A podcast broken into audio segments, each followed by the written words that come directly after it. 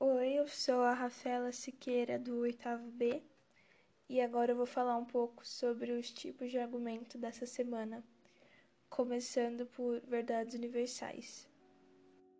Apesar de ter bastante coisa sobre verdades universais na internet, não tem muito o que explicar, é uma coisa até que simples. Então eu vou falar o que eu achei e o que eu entendi. De acordo com uma fonte, verdades universais é uma verdade válida para todo o universo e que não pode ser refutada, anulada ou contestada por nenhum argumento ou prova dentro do nosso sistema filosófico de raciocínio. O que dá a entender é que é uma verdade absoluta, é uma verdade em qualquer tempo e em qualquer lugar. Que nenhuma pessoa muito importante precisou confirmar para que se tornasse uma verdade, porque é um fato, basicamente. Um exemplo que eu achei foi do triângulo equilátero, que tem três lados e três ângulos, e vai ser assim em qualquer tempo e em qualquer lugar. E é isso que significa uma verdade universal.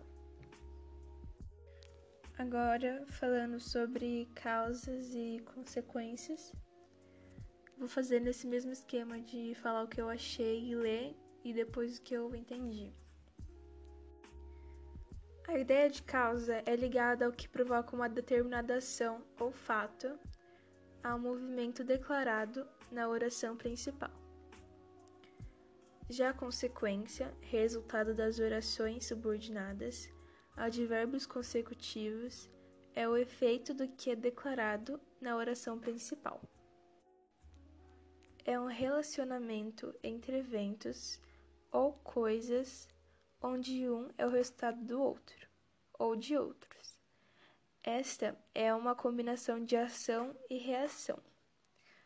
Um relacionamento causa-efeito é um relacionamento no qual um evento, a causa, faz com que o outro evento aconteça, o efeito.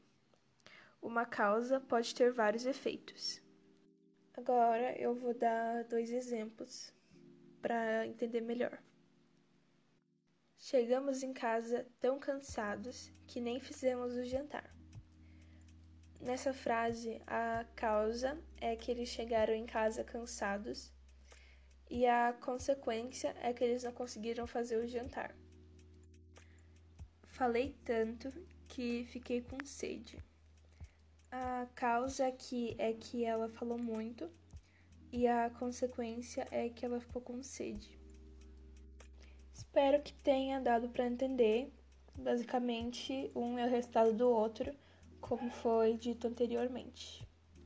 É até que bem simples também.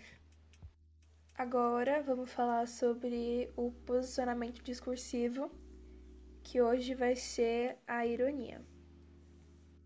Eu vou ler o que eu achei e depois falar o que eu entendi.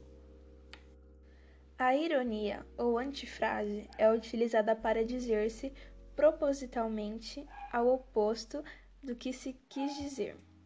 Bastante utilizado no dia a dia e gera um tom de deboche. É bastante utilizado mesmo. Existem alguns tipos de ironia, eu vou falar sobre alguns deles agora.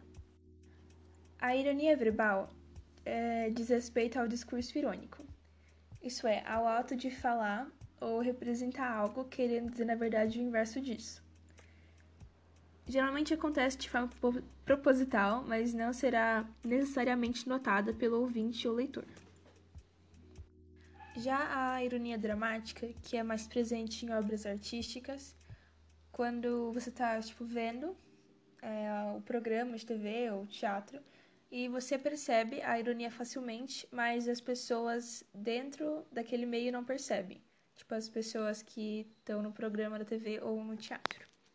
Esses são dois tipos de ironia, mas tem outras, como ironia observável e ironia oral e etc. Agora, um exemplo popular de ironia é aquela frase: é, Você anda tão rápido como uma tartaruga. Ou corre tão rápido como uma tartaruga que quer dizer basicamente que a pessoa tá andando muito devagar ou que nem tá andando.